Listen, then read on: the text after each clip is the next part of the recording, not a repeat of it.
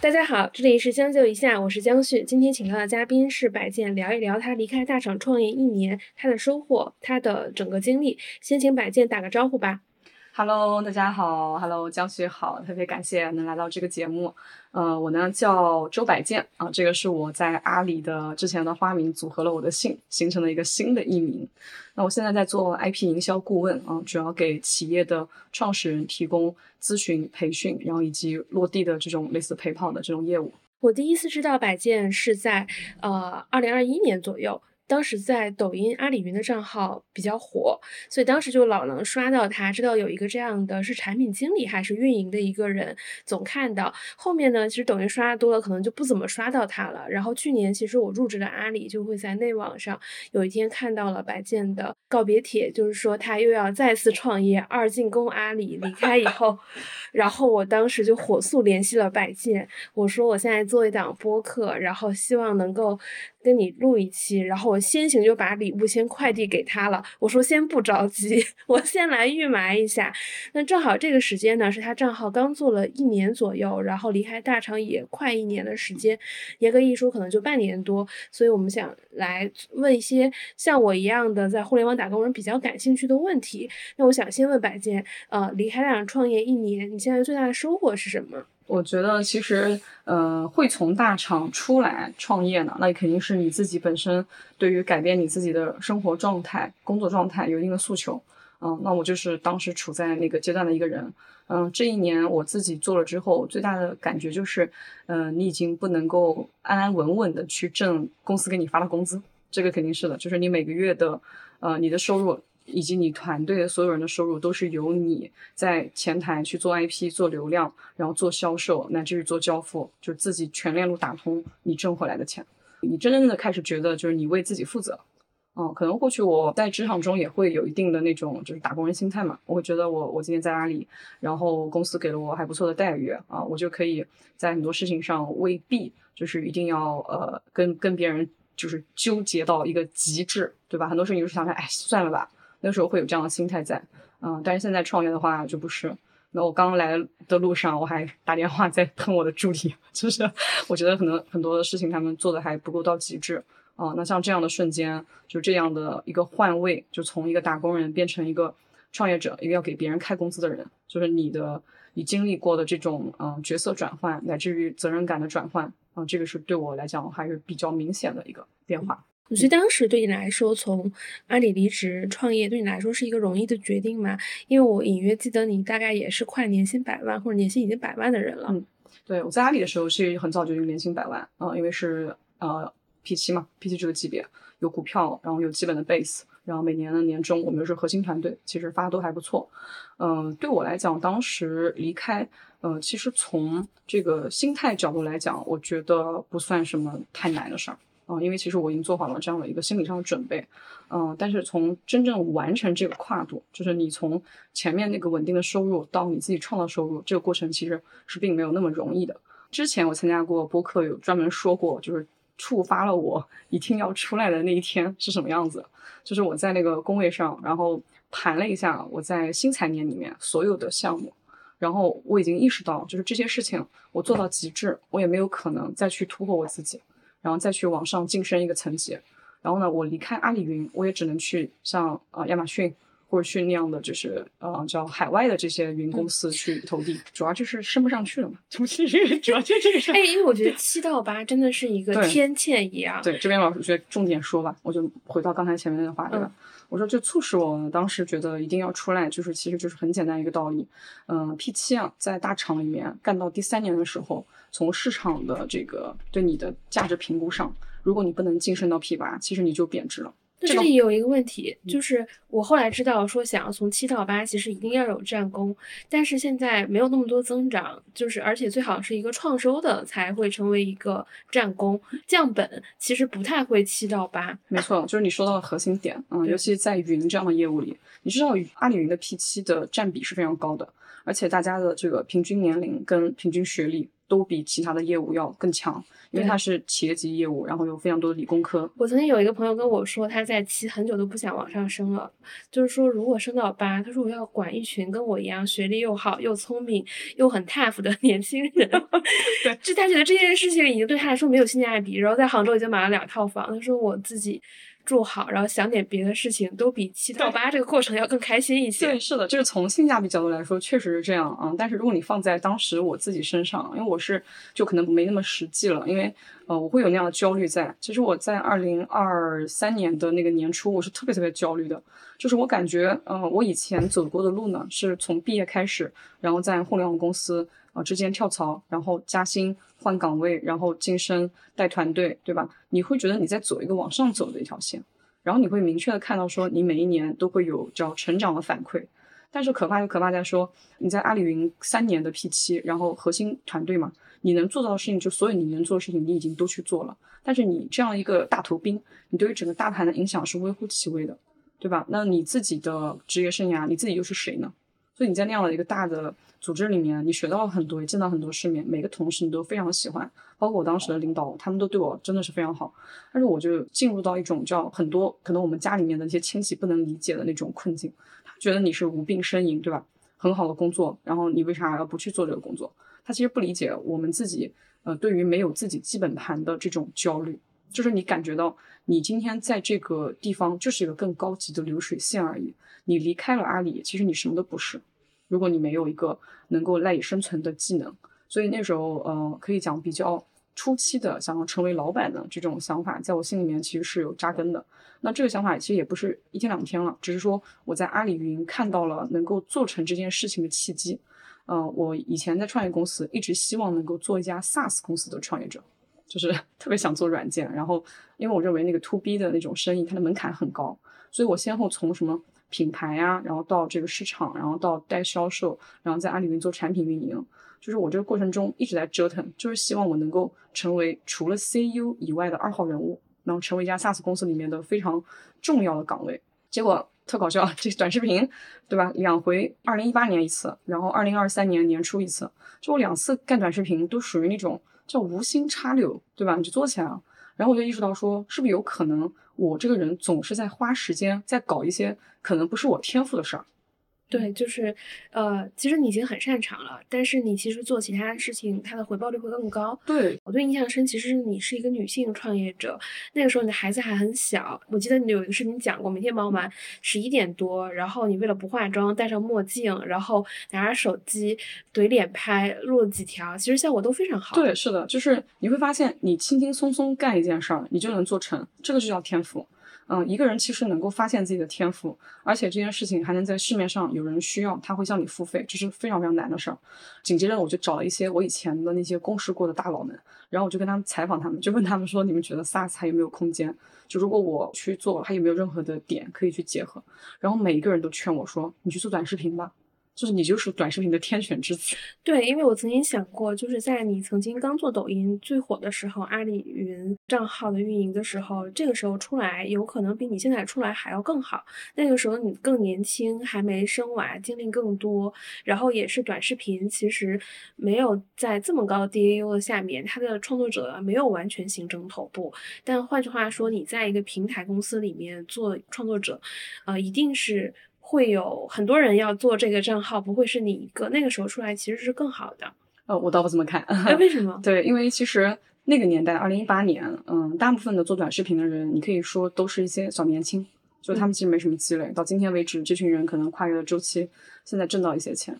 嗯，但是你会看到他们在挣的钱，其实还仍然是甲方投放广告的费用，或者说是余波打赏，然后工会，就这些东西，说起来其实没有太多的壁垒。它的主要壁垒就是长得好不好看，以及你投入的精力，对吧？但是我如果在当年我去做这个事儿的话，那我可能跟他们一样，没有其他的选择。但是其实从一八年到一九年，我去了一家红杉投的做模型平台的公司，做业务安全的，然后再到我去阿里云做这个就是云的底层业务，而且负责像自研芯片、云服务器像这样的产品，三年的时间加上前段时间，其实淬炼我很多。我对于整个产业、行业、业务的理解。是要比非常多的这个呃同龄的人要更强，那这也就造就了今天我在做短视频，大家同样在做短视频，但是我在做 IP。那 IP 是什么东西？IP 其实就是现象级个人品牌。我的个人品牌背后承接的不是一个接广告的业务，而是面向企业做服务。我其实是一个创始人 IP 的服务商，所以这个点是我自己就是回望了过去的所有经历，我发现在这个时间节点出来是非常合理的。早一点，我太年轻了，嗯，我挣到的钱其实是没有壁垒的。那现在呢，我做这个生意，我就明显感觉，你就感觉什么叫壁垒啊？就是市场上我自己最近的感受啊，可能可能有点夸张。就我的手机，我现在有六部手机，六部手机啊，六部手机，对，大微商，六部手机，然后我自己管两部，然后每天我的客户的这个线索是不停在进线的，然后每个客户来了之后，他就明确的有相应的咨询或培训的，然后包括联营的需求。啊，你在这个里面，你会发现可以做的生意实在太多了。尽管今天市场上大家都说啊，好像每个行业都很难挣钱，但其实，在短视频跟直播领域，呃，我们不夸张的讲啊，就是你只要肯下来找大量的项目再去缺人，没人干。嗯，这是跟其实非常多的互联网的从业者认知完全有差异的地方。呃，这确实现在已经对我形成了 一定的冲击。对对对，因为我会感觉机会不多。比如说，我现在从阿里再出来看工作，就我打开看，哦。自己、百度、小红书这些岗位，可能在上一轮我也都聊过。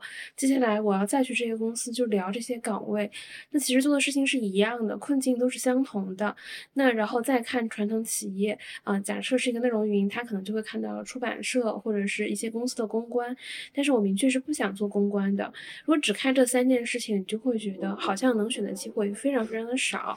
然后你打开招聘网站，永远都是那些公司的岗位，就好像这个社会就已经没有机。会了一样，嗯所以你刚才就跟我讲说，直播里面还缺大量的人，这件事情其实是让我比较震惊的。嗯，对，这也是为什么现在很多客户在直播间向我咨询，就什么赛道可以做，就是这个原因。因为我们在一线看嘛，然后呃，我举个例子啊，你刚才说的挺多的岗位，其实来自于说我们在招聘网站上在找一些有规模的企业，对吧？这些企业呢，其实已经算是大型企业了。那在除大型企业，大型企业它的转型是有一定的时间，就是它会滞后于整个市场的，要不然就是它孵化一个新的业务。那这些新业务，大家作为打工人也不敢去嘛。本来之前就有些别的生意，然后不敢去盲目的去去尝试这些机会。但其实现在真正缺人在哪儿呢？在中小企业市场。中小企业就中小企业今天是看懂了短视频跟直播是巨大的流量杠杆，就他们现在如果说愿意。呃，研究这个事情，然后花时间过来在里面找客户线索，它的投放效率是要远高于以前的传统的百度 SEM 啊或信息流等等这些渠道，啊，只是他们找不到人去做这个事儿，因为他们不理解这个整个短视频这个圈子里的话语体系，尤其是今天这种用创始人来去做 IP 的这种方法。那这里面有一个我想跟你讨论的点，之前我在播客里面也讨论过，就是我们觉得不能教职场人做新媒体，因为他们本身没有生产资料，所以你又要教他怎么起量，然后做账号，又要教人家怎么赚钱，很容易就变成这个人也要教去卖课才能赚钱。然后大家都说，其实教小老板做自媒体是一个很好的生意，因为他可以通过短视频去获客，然后呢业务更容易促成。你认同这个说法吗？呃，我算是大部分。认同就是，首先我们先讲职场人他很难做成的原因啊，就是职场人做的是真的叫自媒体，他只是为了做成一个媒体，因为他不理解后面可以嫁接什么项目，就是他没有自己的基本盘嘛，他没有货要卖，对吧？他唯一可以卖的东西就是他自己的技能，呃，这个是大部分职场人做自媒体的瓶颈。然后呢，那第二种就是小老板，小老板其实如果只是抱着一些尝试的心态，他一样也是这个市场里的韭菜。哦，因为小老板呢，如果他在自己的生意里面没有相应的体量和规模，他其实也不能够支撑他在这个行业里面有跟别人相 PK 的，不管是供应链资源还是还是其他的这方面的资源。我们今天服务的，我刚刚讲就是中小企业，其实它已经上一定规模。按照我们现在来看的话，就是在我的线下课程里面出现的老板，普遍的收入的这个就是他的业绩基本上在千万级往上走，因为他到了这个水位之后啊，他就会有成型的团队。而且呢，他过去应该也已经大概率尝试过这个事情，然后他又跑通，他愿意持续在这个事情上做投入。但是你现在大部分的小老板，我们讲可能就是呃年业绩在五百万往下走的人，他都在生存线挣扎，就是他是不会去考虑说要去尝试一些新的东西，他只要今天有个生意做，他马上去做了。就像大量的一些就是大厂人出来创业，第一件事儿 先干代运营，你知道吧？对，因为呃，我自己的之前在自己也待过，其实大部分如果没继续去其他大厂，基本上就是做自媒体代运营这个业务非常多。对，是的。然后自媒体代运营呢，这种业务就属于他自己企业在生存线上挣扎，他研究这些东西，只是说看看能不能给自己的客户提供服务，他并不会成为就是你的客户。对吧？所以我当前的基本上客户都聚焦在我刚刚说那个收入水位线以上，然后呢，甚至于呃，我已经把这个画像更加具象在像各地的商会里的这些企业，然后呢，或者说是像我前段时间去过上海交大 EMBA 给他们做分享，那 EMBA 里的这些企业都是我们的目标客户啊，然后也会有一些企业家现在也会来咨询我啊，所以我们会打的这这块市场。这样听起来比我想象的这个业务盘子要大很多，是的，还是要跳出了这种素人做自媒体创业的对常规的路线。其实我自己看你的极客会经常分享，就是各种创业的感想或者做项目的例子。其实我每天睡前会大概翻一下或者往前翻一翻，我在上面还看到一些比较有意思的地方，就是你之前在刚毕业的时候还参加过编制考试，你的第一份工作到底是什么？就这是个一段伤心往事。我。我是真的是因为没有考上编制，就我才去互联网的。我从小就没有什么太大的那种抱负，可能最早时候小时候想当明星吧。然后呢，后来发现不行，就是就家里边没干这个的，也拼不过人家。咱们长相啊，什么唱歌啊，什么这些都未必有那么专业。然后，所以我后来就是顺从我父母对我的这个定位吧。然后我就好好读书。然后到我毕业的那一年啊，我其实当时学的是历史学师范。然后呢，我就想考一个老师，因为这是个很。很顺的事情，然后我就去南京考教师编。当时的教师编制啊，它是全南京市就中学历史老师四个人，然后四个人乘以三是十二个人可以入围。然后入围之后呢，他还有一个面试，然后你可以通过面试。有的学校是提前面试，我是过了所有能够提前面试的学校的招聘，但是笔试考不过其他的三四百多号人吧，就是有四百多号人去考这个岗位。然后我考不上之后呢？本来是打算是再读一年嘛，就是再去等一年，然后人家老师也跟我讲说，我们可以等你一年，就是你这个面试的名额可以给你保留。但是后来我一看，我发现参加考试的里面那个研究生比例特别高，而且很多人都是二战。然后我就感觉你这个很浪费人生，对吧？你在这个里边花一年时间，最后就为了个几千块钱的工资拼得头破血流。然后我就觉得这个事儿可能不太对。然后但是我也没有说就是只是看这么一个方向。然后我那时候认知就是在编制嘛，南京人其实本地土著人，就我我是南京本地人嘛，本地人就是也是认为编制是好工作。然后我就先后去投了什么城管啊。去考公务员，然后好多地区的那个教师编制我都去考了，就江苏范围内什么苏州啊这些离我们家比较近的地方，考下来就是发现我可能真的在这种类型的考试上，并没有像我以前的读书类的考试发挥那么好。然后呃每一个答案都告诉我，就是你就不要干这件事儿，对吧？就强扭的瓜不甜嘛。我就后来想了想，我就既然我没有稳定的工作，那我就研究怎么样多挣一些钱嘛。然后我就开始研究互联网公司，我可以怎么去。然后这个时候我就做了一些基本的百度工作，然后看到则新闻，当时应该是三六氪吧，就他提出来说，企业服务呢是未来十年的风口增长的节点。然后我就去大概了解了一下什么是企业服务，然后很幸运后来就是也有面到一家公司，他愿意要一个像我这种完全没有实习经历的人，然后去做这个他们的品牌公关的工作。然后从进去一开始，实际上你就做一个新媒体小编，从写客户案例然后，一步步一步步去去往上做。这其实是我真正入行的原因，然后到后来，我为什么还要不停的挑战我自己？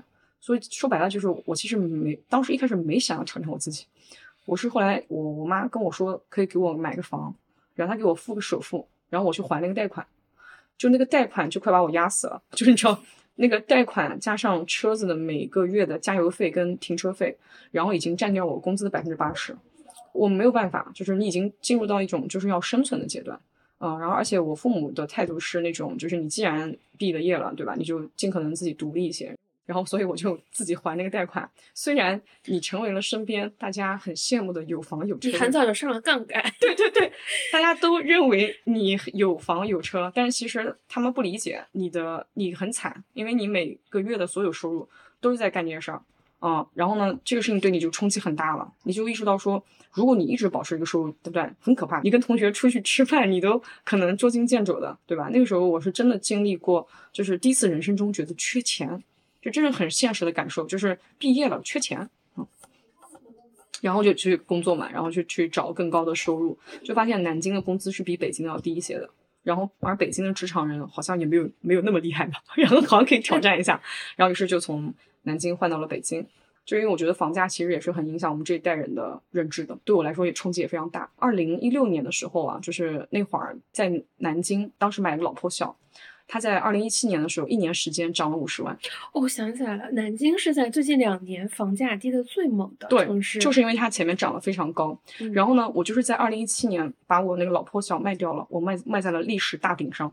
哦，那还是赚了一笔。对，但是你知道，那个当年我的月薪其实大概就七八千块钱的时候，你通过卖房子一年挣了五十万，你知道对一个年轻人的冲击是多大吗？什么事情没做，五十万就来了，我每天加班到十二点。这个月也没多一千块钱，是的，而且我们是那种就老老实实去读书的这种乖学生。然后，但你你对于商业的这些理解其实很有限，来自你家里面身边的人做生意啊，或者怎么的怎么的。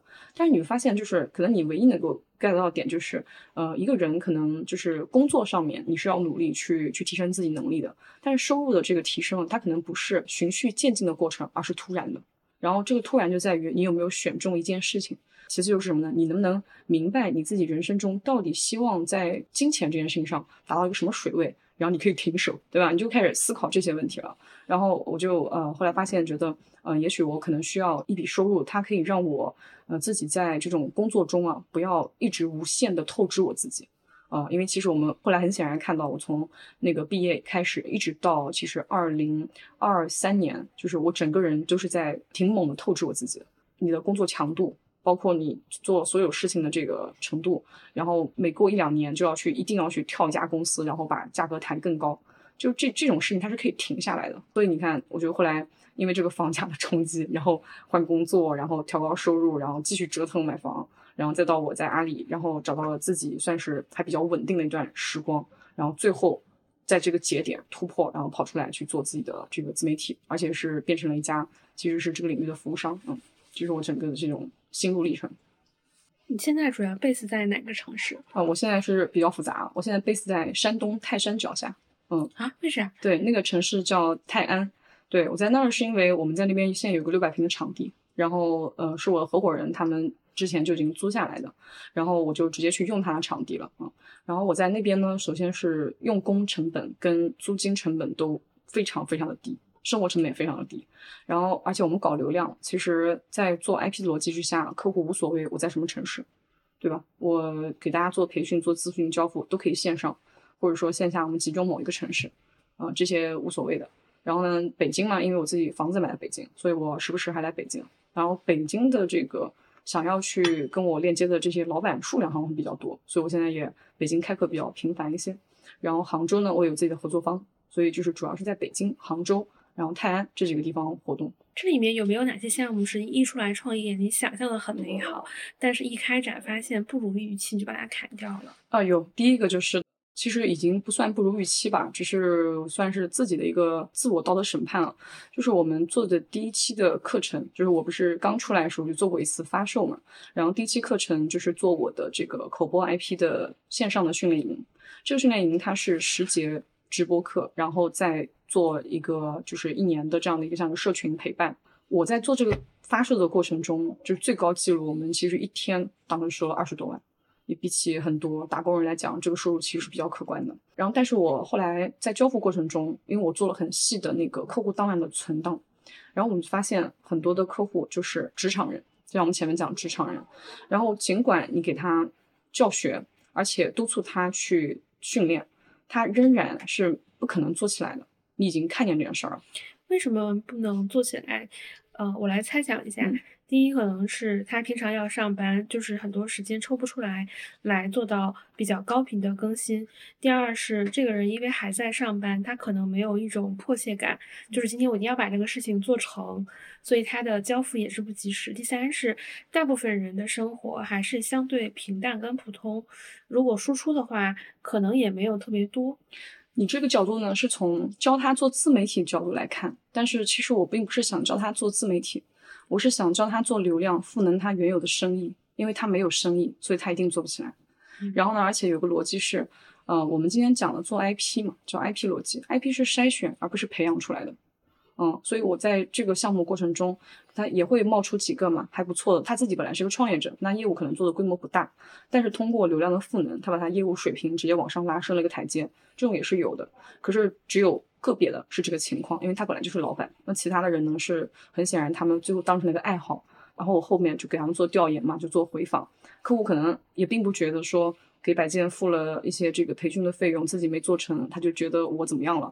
但是我自己内心其实是比较失落的，因为对我来说，如果我做每一场像这样的课程，最终没有任何的案例出现，其实这是一件自我消耗的事情，它不能给我带来任何的福利，所以我做了一期，果断砍掉了。尽管这个业务非常挣钱，对，因为我会觉得它适用的人非常的多，非常多。对，到今天为止也有很多的同事。然后包括这个职场人希望跟我学习怎么做自媒体，我现在给他们讲是这样的阶段了。我会告诉他，我说你如果是想学怎么做自媒体，你直接看我的账号就行了，嗯，不需要向我学什么，对吧？因为很多的方法在网上都有，嗯，然后你看我的账号，因为干互联网的嘛，你起码有这个理解能力，直接去看我账号拆解我就行。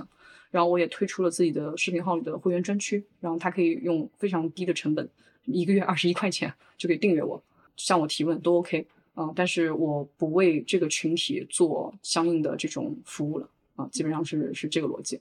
那你现在手上的业务有没有你一开始没想到，但是后面其实做的比较好、比较顺利的？我自己觉得基本都在我设想范围内。我现在按照我自己规划的这个产品迭代速度，然后一直在跑，所以现在也形成自己的这种产品结构。我记得你极客上还谈到一个点，是说极客上有很多老板和你沟通，希望能做陪跑和孵化。然后你看了很多项目，其实你认为大家项目其实主要的是一个运营，有的侧重编导，有的侧重产品或者销售运营。呃，你要的不只是合伙人，取决于客户的业务规模和毛利，只能陪伴一阵子。最后这个组织老板会聊一下，你是。怎么思考这个业务逻辑的啊？我来说一下，这其实就是我们前面谈到代运营这件事儿。就是我觉得代运营，如果你代运营的不是名牌，就是如果是产品它不是名牌，那如果你代运营的是人，它不是名人，那这个项目就是垃圾项目啊，不用做了。对，不用做了。这个我理解一下，比如说 Lululemon，然后人家找你代运营，你觉得这个事情可以？OK，我可以做一段时间。这个有点像传统的 4A 公司能接到大的客户单。如果今天是一个白牌或者是一个呃初创，要零到一说找你陪跑，这个业务你是不接的。对，不用接啊，这个根本不需要做，因为为什么呢？这就是一个叫商业逻辑跟人性的问题。首先就是呃一个白牌，他希望从零到一。你如果有这个能力帮他干，你为什么不自己干个白牌？是不是？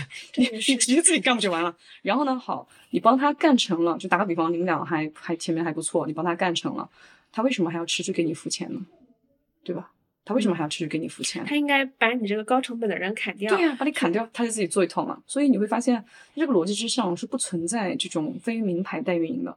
那为什么品牌代运营还能做一做啊？是因为品牌本身它自己养人的成本比较高，他会考虑把一些不重要的一些业务拆出来，然后给乙方去做，只要这个乙方成本远低于他自建的成本，对吧？就我一开始就旗帜鲜明的反对代运营，啊，是因为我自己在阿里云，在甲方我待这么多年，我一直在干一件事儿，就是干掉我们的乙方。啊？为啥？我自己就像那个是 ChatGPT 的 Promote，然后老板的 信息我处理成 Promote，然后发给我的供应商。我就用过一次，就是公司内的设计，我就发现我老板之前的要求，这个乙方销售一次性出三版，不满意再出三版给我老板。嗯。但是我们公司的设计，我们只能人家第一次给你提供三版，后面只能选一种，你只能在这一种迭代了。对对，可能是因为你待的公司规模都还可以。嗯，除了阿里云，就是你在里面还有一些供应商以外，我在那个创业公司。里面带团队，所以基本上我们其实都是自己干的逻辑。然后呢，在阿里云也是有经历过一个阶段，就是当时用一个直播工具，然后帮我做服务的那个公司，其实规模已经不小了。其实他每年需要跟我收大几十万的这个服务费。然后我从接手这个项目第一天，就要向财务解释为什么我需要还要持续用这个产品。我完全可以自己开发一套，然后把它替换掉，把这个成本压下去。然后，所以从一开始我就接手的时候就在琢磨怎么把它踢掉。所以后来我自己写了个 PRD，然后把产品功能开发出来了，然后就把它换掉。所以我经历过这个阶段，我就知道代运营在甲方这个地方的价值是特别可被替代的。对，嗯，所以你就不要成为这个角色。嗯，我其实这几年在平台对接过供应商之后，我就会觉得自己永远都不想要做乙方。嗯，太痛苦了。对，所以叫什么叫这种乙方不值得干？那什么乙方值得干？强乙方。强乙方是什么样的乙方？呃，我觉得我们可能今天有幸现在是在走在这条路上。对，首先叫我的客户，他首先是我的学生啊，再是我的客户。对，这是我们今天的顺序。呃，我们现在提供的产品啊是这样的阶段：第一，因为这个行业的红利，所以我们现在有极大的信息差、跟经验差、认知差，然后因此客户需要先花时间来到我的线下，然后和我学习两天的时间。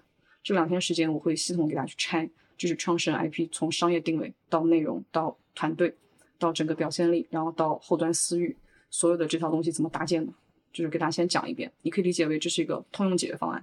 就我告诉他，他听完了，他理解之后呢，如果他是个互联网人，他就回去自己干了啊。因为互联网上，我认为是学习能力还是比较强，而且原生就在互联网嘛。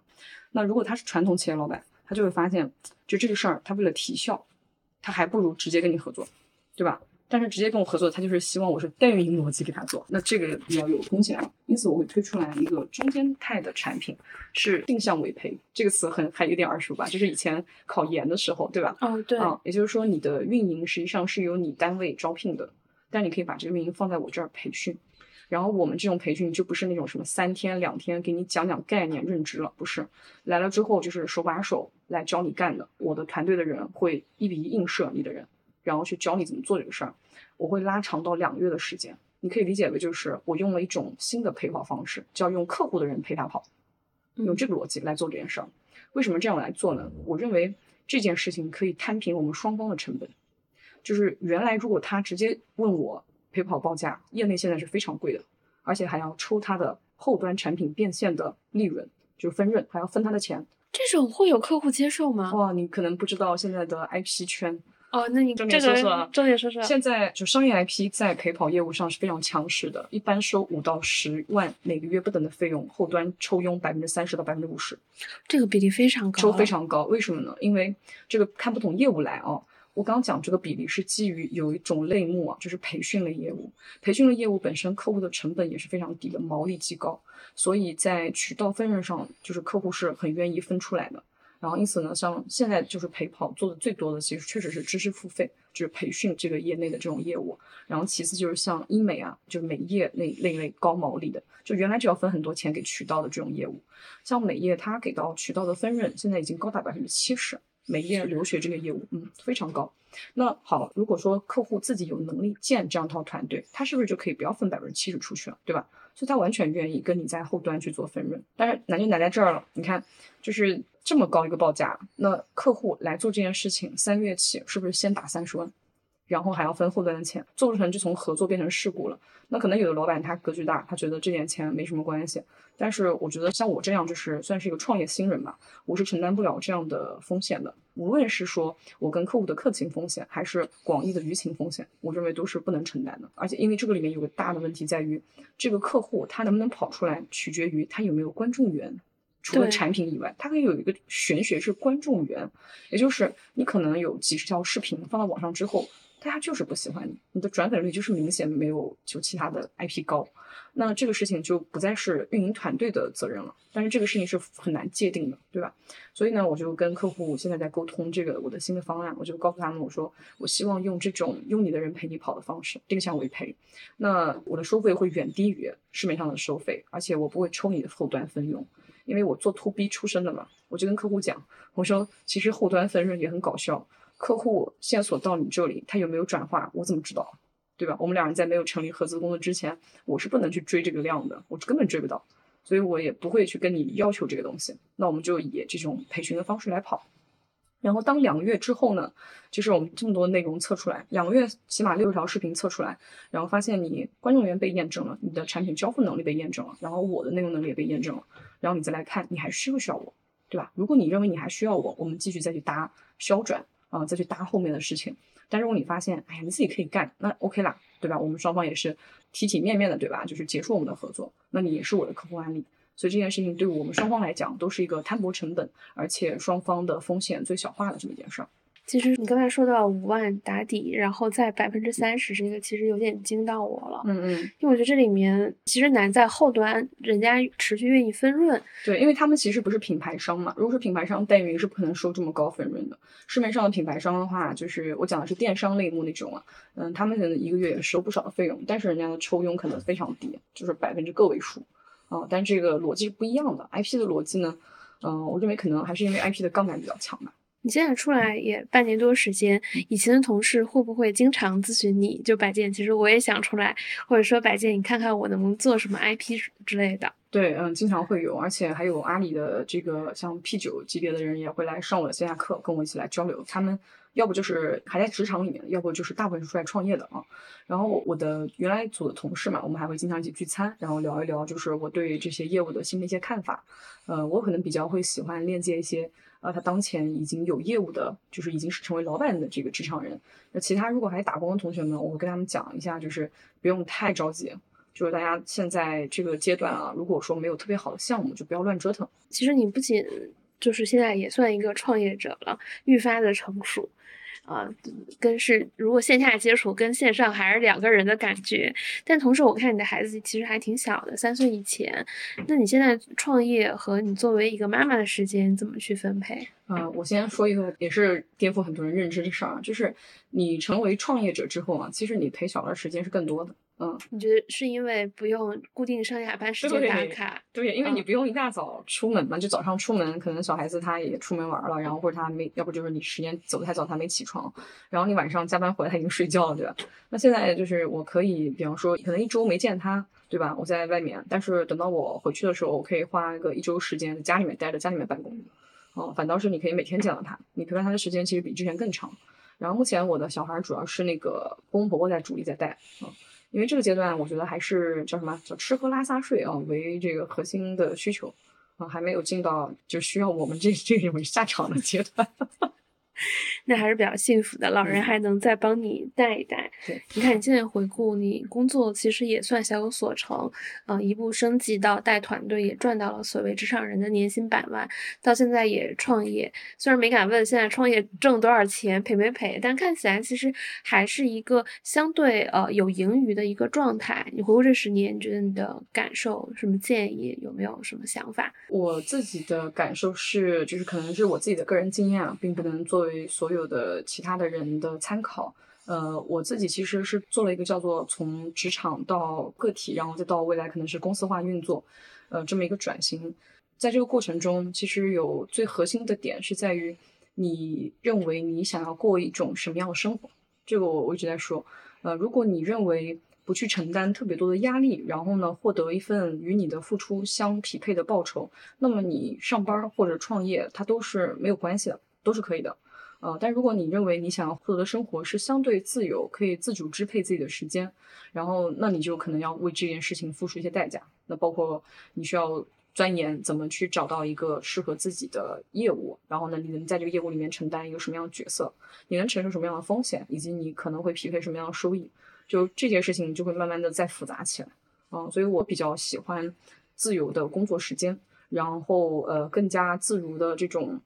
选择自己能愿意做什么和不做什么啊！而且我希望做的每一件事情都能够沉淀在我自己的经验体系上，然后能让我具备更强的洞察力。因为我本身是一个喜欢表达的人，然后为了表达，我就需要很很多的输入，对吧？但如果我在职场里面就是持续的只做一件事情，我就会没有一些新的内容的输入。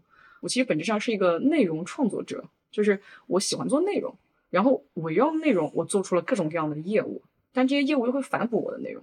那举个例子啊，我每周现在开两场直播，然后我直播在干嘛？我就在那个呃在线坐诊一样，就是连麦答疑。然后我会有很多老板和这个职场人上来，然后告诉我他在做短视频，但他可能项目现在变现有问题或者定位有问题，然后我就在给他们做答疑。那这个其实就是我信息的一个来源。然后其次就是因为在线下做培训，这个培训其实是一种咨询交付。我会每个月聚起码二十个老板来到一个城市，他们一起来见我。你想啊，就是你用短视频在每个月认识二十个老板，你一年可以认识多少个老板，对吧？这个价值是很大的。每一个人他就是一个新产业，一个新生意，然后你对于商业的理解都在这里面会沉淀。沉淀之后，你就有内容输出，对吧？所以这个这个过程，它就我相当于我自己在这个逻辑上把自己闭环掉了，然后因此我会。精神状态比较好，就是每天还都挺开心的，会感觉到自己在成长。我们没有再像以前一样，认为自己是在一个那个仓鼠的那个小笼子里，就那个笼子它其实是不被我定义的，是我被放进那个笼子里，在那里面拼命的跑。然后现在我觉得我应该是有喘息机会，我可以在这个笼子外面看，就是你刚才有提到，还是有很多老板来找你咨询问题，你觉得这里面最多的问题是什么？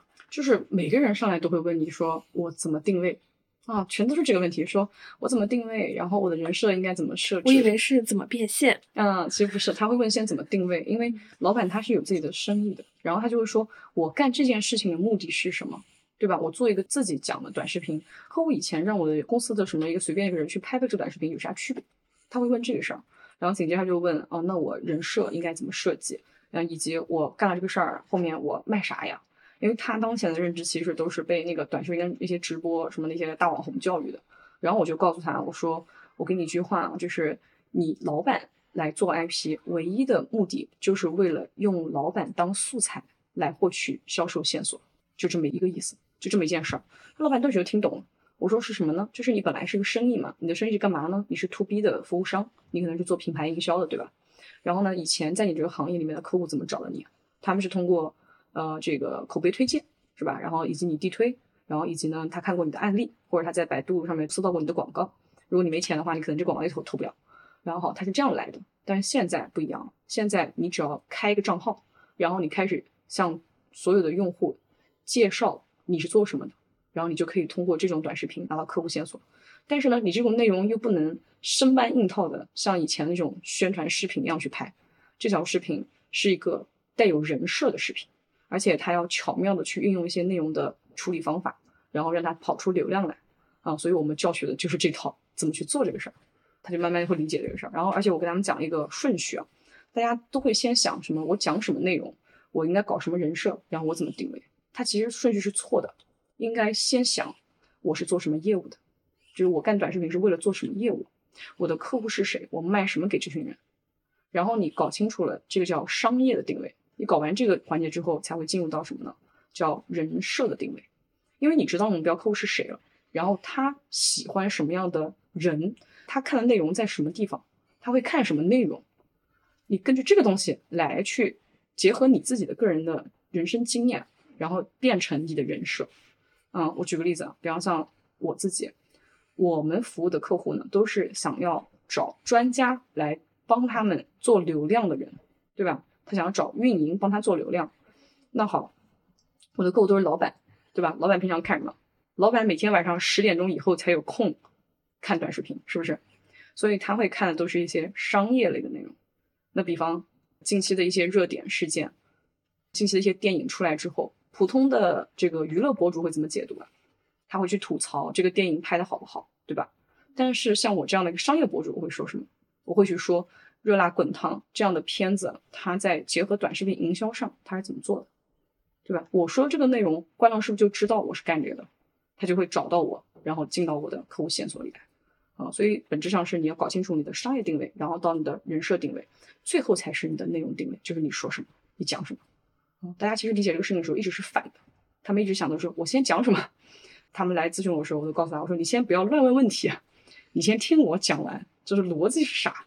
然后你懂了这个逻辑之后，你就回去去梳理你的业务到底是什么，你准备在短视频里面对什么人卖什么啊，以至于你训练多了之后呢，你现在像我现在看账号，呃，我身边挺多朋友他是传统业务的，然后他会把他身边的人做账号的号发给我看。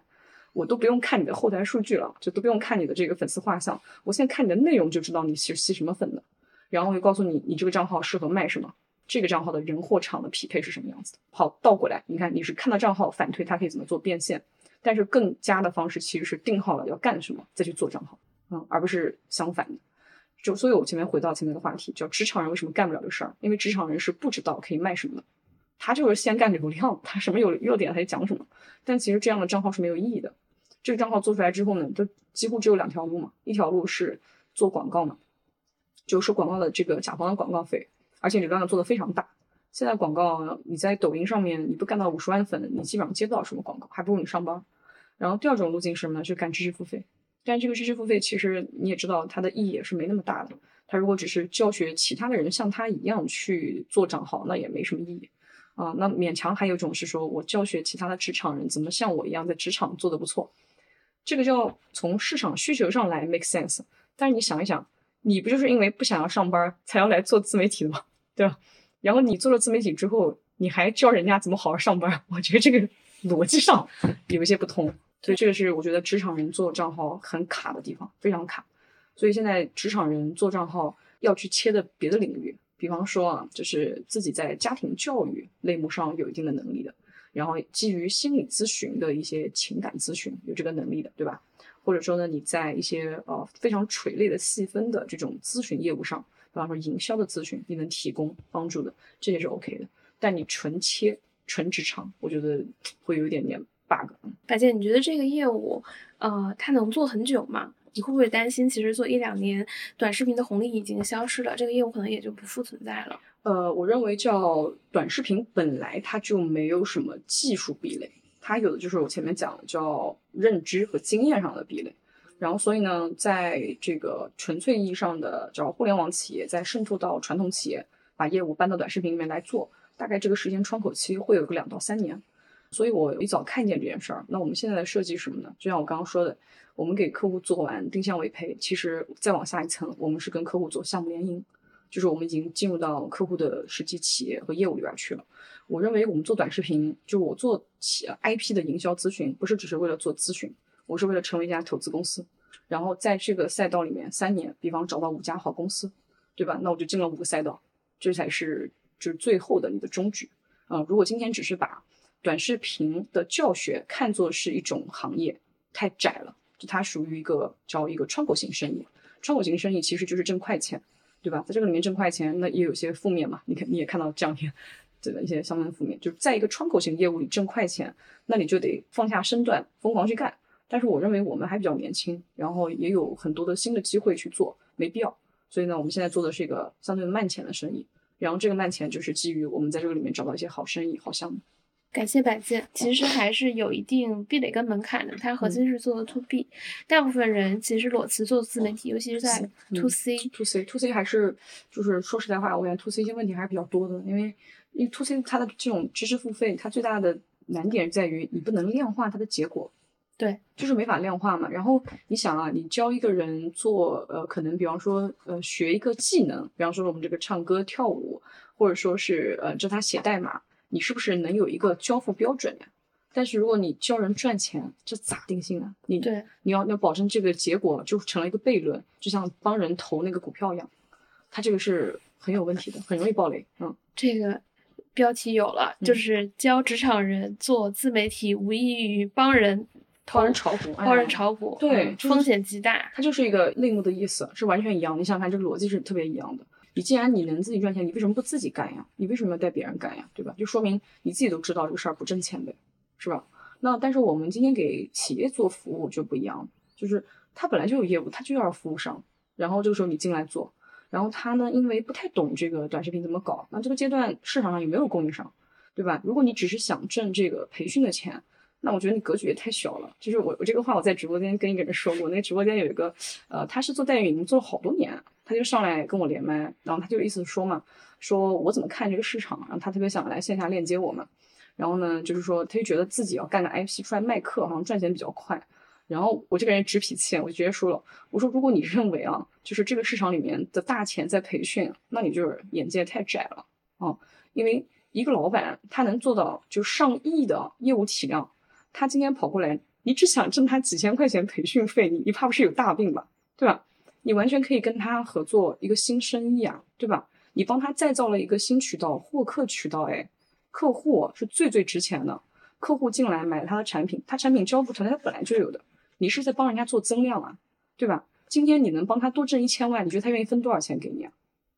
真的分一半都不过分的，是不是？所以大家是因为没看懂这件事情逻辑，所以后来我在直播间我说话，我当时哎控制一下自己的大厂人的傲慢。我说，因为你们可能以前没有在很大型的企业里工作过，然后也没有在这种创业公司里面打磨过，所以你对于生意的理解是比较小的，就是你你看见的生意都是第一道，对吧？但其实生意有好多层，它可以逐层递进，然后每个行业里面都有很多的就是值得去做的事情，但是呢，大家就看不见，或者说也没有能力去交付。我说我比较幸运，我一创业，我拿了牌都是非常好的，我恰好在这个赛道里面没有人做 to B。然后我是干 to B 的，所以我现在来的我的客户就他本身的业务是 to B 的，然后这就是我们的基本盘，我们最擅长的领域就这个。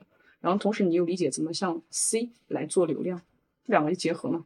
嗯，就是你的市场。这样我觉得百家的业务其实还挺有差异化的，因为 to C 的自媒体或者是大厂裸辞这种，其实我看的还是挺多的。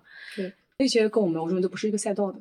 就说在我们这个领域中做到头部的那个服务商，他今年应该是他自己公开啊是十个亿，呃，他是一千两百人的体量，十个亿的规模，所以其实他是看明白了这个赛道的逻辑的，啊，他明确就是说出来说这个行业其实最后的终局是投资。就本质上其实是通过培训作为前置的筛选环节，然后呢再做中间的一些类陪跑业务，然后最后过渡到进入到项目的联营。当然，项目联营里面有非常高的失败率，这个是大家要看得见的啊。所以我们今天只能说用我自己设计的这种产品组合来去尽可能提高后端联营项目的这个成功概率。我觉得还是有一定风险的。会肯定会有风险，但是前面会过渡掉嘛。我前面不说了嘛，就是你看，你跟普通人合作，这个麻烦是什么呢？就是比方说我我跟你说，我教你一个课，然后你学完我的课就能挣到钱，你挣不到钱，你是不是要去举报我，对吧？因为我们两个人连合同可能都没有。但是你跟企业去合作的话，那我就明确告诉你，呃，我在这两个月的培训中，我们交付你什么，这个都是写在合同上的，明明白白的，对不对？嗯，你就交付合同范围内的事情，然后你就做这个事情，而且你这个报价也是显著低于市场的，客户知道他买的是什么。对，我现在觉得 C 端知识付费最大的问题是税收。哦，税的问题是吧？对，因为我现在看到所有的知识付费产品，呃，除了结算这部分，我不知道有没有扣除掉个人所得税的这一部分。它会两次的，就是如果你是没有企业的话，对吧？你就是直接个税，你要去申报的嘛。嗯嗯，像我们最早开始的时候也是都没有那个，只能微信收款，后来赶紧注册家公司去收。你先，比方说你给用公司给自己先发工资嘛。对吧？你的自己的工资以及员工的工资发完之后呢，如果你企业是盈利的，那你就要再去交这个企业的经营所得税啊，然后个税它都是不一样的。我觉得极客上就有很多卖课的人，对，这一发就很挺挺多的，就是这些我认为没什么太大价值，就是一阵子的吧，大家后面都都被割过了就明白了。像离这个事件，我觉得影响面还非常广的，很多人都会看明白，对吧？为啥要去做市场里面的这个韭菜呢？你有什么可学的呀？对吧？今天。知识本来就应该是免费的，对不对？知识是免费的，服务才是要收费的。所以我现在旗帜鲜明打出来了，我告诉大家，我是做企业服务的。嗯，对，我是做你 IP 这个创始人 IP 的这个供应商，我是一个服务商。感谢百健，百健现在可以在哪里看你的直播？还有在哪些地方会更新内容呢？嗯，大家可以关注视频号“周百健大实话”啊，这个账号是我的主账号。然后我在视频号里也开了自己的。呃，其他一些栏目啊，但是主要还是看周百健大实话就可以。好的，我们的这一期的将就一下就到这里，感谢大家的收听，我们下期见，拜拜，拜拜。